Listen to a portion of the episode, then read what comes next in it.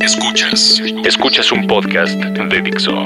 Escuchas a Trujo. Trujo. Por Dixo. La productora de podcast más importante en habla hispana.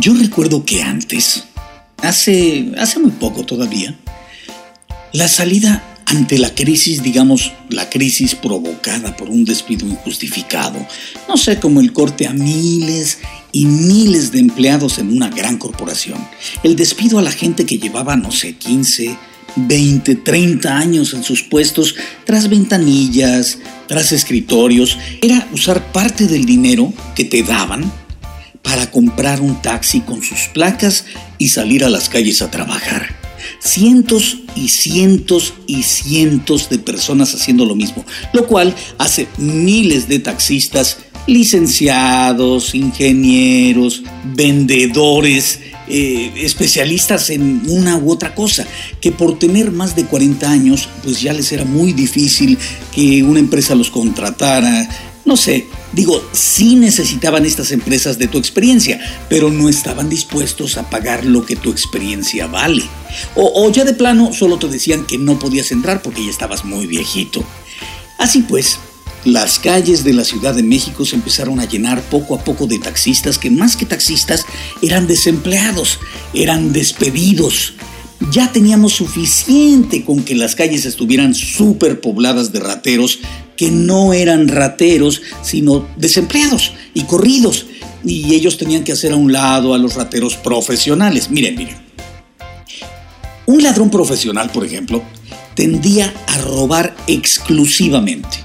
Y salvo que fuera verdaderamente necesario, recurrían a la violencia. Pero entonces comenzaron a llegar los rateros hambreados, que no conocían el oficio Solo tenían urgencia de tener un poco de dinero para cubrir las necesidades del hogar y entonces comenzaban a cometer errores de principiante de veras. Por ejemplo, se ponían nerviosos y, lo que hacían era sacar el cuchillo, sacar la pistola a diestra y siniestra.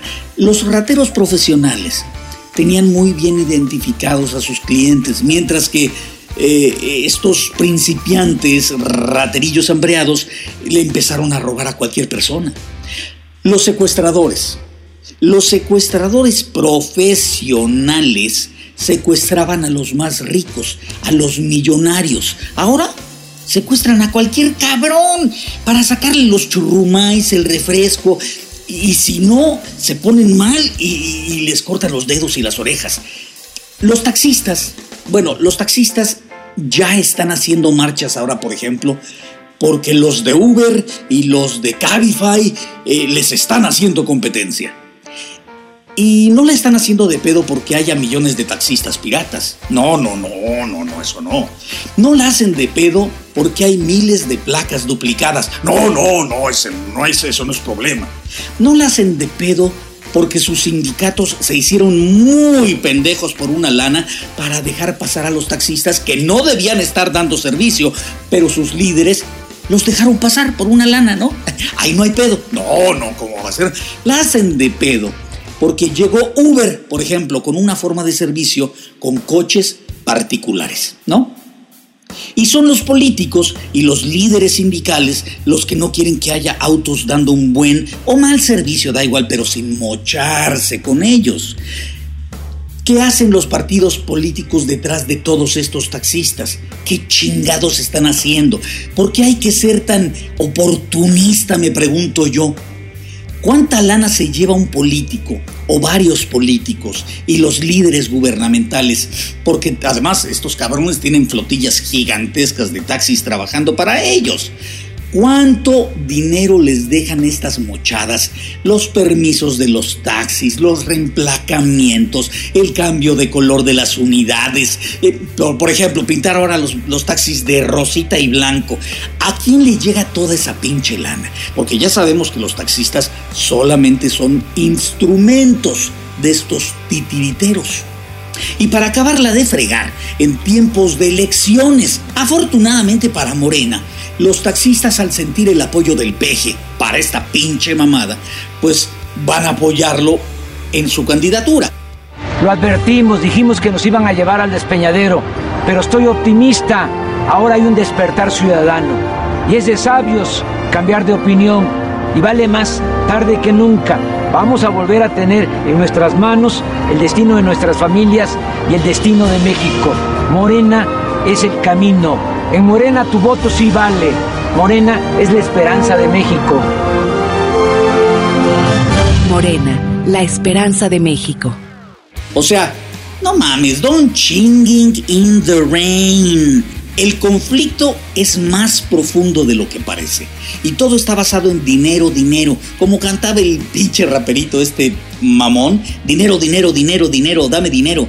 Nosotros los usuarios queremos un servicio como el que da Uber porque te permite abordar un taxi que es un auto particular en este caso, ¿no? En buenas condiciones, limpio, con buen aroma, con un chofer educado, respetuoso, presentable, sin el miedo de que te estén tratando de pendejear con eso de no sé cómo llegar o por dónde nos vamos, jefe. Desde que lo pides conoces el costo aproximado y hasta la ruta, que no es fija, ¿no? Si la conversas con tu chofer, pues llegas a un arreglo por dónde te vas y lo que sea. Hay autos que incluso traen sus botellitas de agua para ofrecerte. No puedes culpar al usuario por desear un tratamiento correcto. Claro, no estamos hablando, por supuesto, no estamos hablando de un servicio de taxi tradicional, de esos que te recogen en las terminales camioneras o en la central de abastos. Para empezar, es un servicio de taxi por aplicación para redes de Internet, lo cual ya de alguna forma plantea un servicio de mayor costo que el normal, es una elite la que tiene eh, el teléfono con el internet para estar pidiendo por aplicación un taxi, ¿no? Eh, el taxi que agarras en las calles de la ciudad forma parte de otra cosa muy diferente. Por ejemplo, los choferes interesados en manejar sus coches para ser un taxi de Uber tienen que registrarse como chofer de Uber y debe ser una persona con actividad empresarial. Para empezar, tienes que estar pagando tus impuestos y ser una persona con actividad empresarial. El coche debe ser tuyo y tienes que pasar ocho exámenes diferentes. Tienes que probar que no tienes antecedentes penales, eh, tienes que probar tus capacidades para manejar, tienes que acudir a varias entrevistas. Y esto no lo digo yo porque me lo estoy inventando, sino que Rodrigo Arevalo, que es el director general de Uber, así lo explica. Los taxistas tradicionales han sido explotados en muchas cosas. Los hacen pagar permisos, licencias, que el carro esté en buen funcionamiento, los taxímetros, el pago de las infracciones correspondientes, si los servicios eh, especiales que están por las calles los agarran con algo chueco. Tampoco se trata de ser injustos con ellos. Tener tu taxi trabajando tener en buenas condiciones el equipo no es sencillo y tampoco es barato. Para nada es barato. Y si quieres sobrevivir y seguir jugando, tienes que caerle a todos estos pinches juegos. Que ahora pinten el carro. Ahí van todos a pintar el pinche carro. Que los nuevos modelos, nuevos, nuevos modelos y le tienes que entrar al crédito. Que ahora esto, que ahora el otro. Y los taxistas le entran. Que hay taxistas que no van de traje, es cierto, pero también los he visto de traje que hay algunos muy sucios y apestan a sudor. Sí, sí es cierto, pero también he hallado taxistas muy limpios y perfumados. Que el taxi está rejodido y que sucio.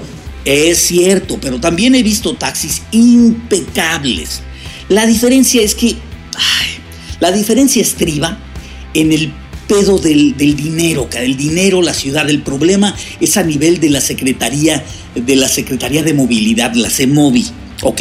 A raíz de todas estas pinches demandas de los transportistas, Rufino León, que es el titular de la CEMOVI, dijo que iba a emitir una regulación para estas aplicaciones porque a pesar de que están operando con autos particulares, prestan un servicio de transporte público. Eso es completamente cierto y es lo que tiene a los taxistas que se los lleva la chingada, ¿no? Dice este cabrón, dice, lo que nos interesa es que este servicio está considerado como un servicio público. Entonces, en esa circunstancia, lo que tienen que hacer estos cabrones como autoridad es tener un control, tener un registro de los vehículos como taxis, por un esquema de seguridad, dicen ellos, pero es básicamente para que se caigan con la pinche lana.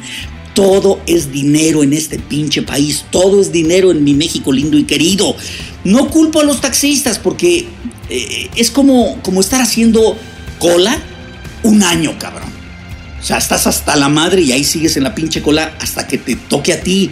Es, es una de las formas más utilizadas en nuestro país. Haces cola para el cine, haces cola para el banco, haces cola para las tortillas, para la leche. Y de pronto, una empresa como Uber o como Cabify, que vienen del extranjero, se pasa de lanza y se va hasta adelante, te salta cabrón olímpicamente y van a querer dar el mismo servicio que, que, los taxistas, ¿no? Pero sin pagar las mochadas que los taxistas pagan sin hacer las filas que los taxistas hacen. No tienen que hacer nada de eso, dicen los de los de los de Uber, porque están trabajando con, con personas este, que hacendariamente son empresas, ¿ok? Pero pues la verdad es que sí encabrona, hay que entender a los taxistas, encabrona que de pronto alguien llegue y sin hacer cola quiera irse al primer lugar. Pero que a nosotros como usuarios nos digan, si vas a usar un taxi tiene que ser con nosotros o nada, cabrón pues sí dan ganas de mandarlos a la chingada. Pinches guarros de mierda también. En este tipo de negociaciones, no solo en México, que porque está pasando en diferentes países por la misma pinche razón los de Uber. Esto lleva tiempo, no son, no son negociaciones sencillas. Pero mientras Déjenos a nosotros los usuarios escoger el tipo de servicio que más nos convenga, cabrón. El que más nos venga en gana, no mamen. Y cuando ya tengan una resolución política, gubernamental, pues ahí nos la van dejando saber, ¿no? Mientras no estén jodiendo con marchas, pónganse a manejar sus carros y por favor, los que los tengan del nabo, limpien sus carritos, que hay unos que la verdad dan pena.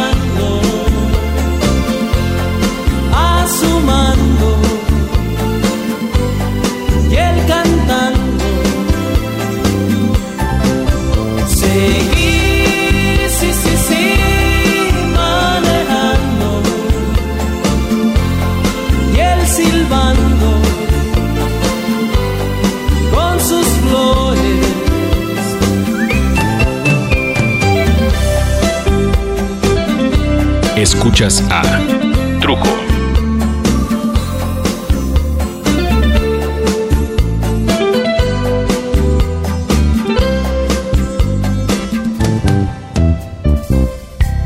En cuanto llegamos a la dirección, me dijo que lo esperara y corrió a buscarla. Después de unos minutos, aquel león que llevaba yo de pasajero regresó convertido en el más pequeño ratón y me dijo,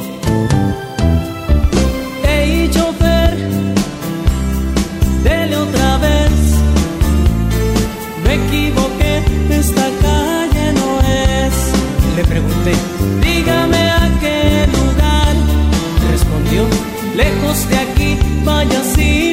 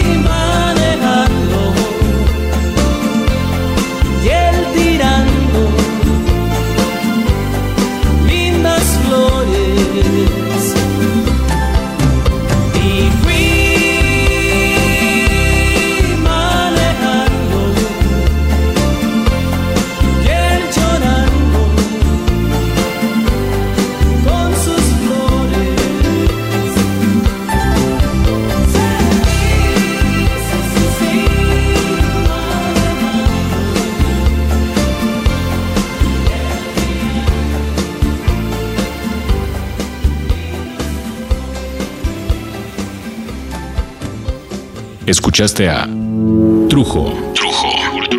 Un podcast más de Dixo. El diseño de audio de esta producción estuvo a cargo de Carlos Ruiz.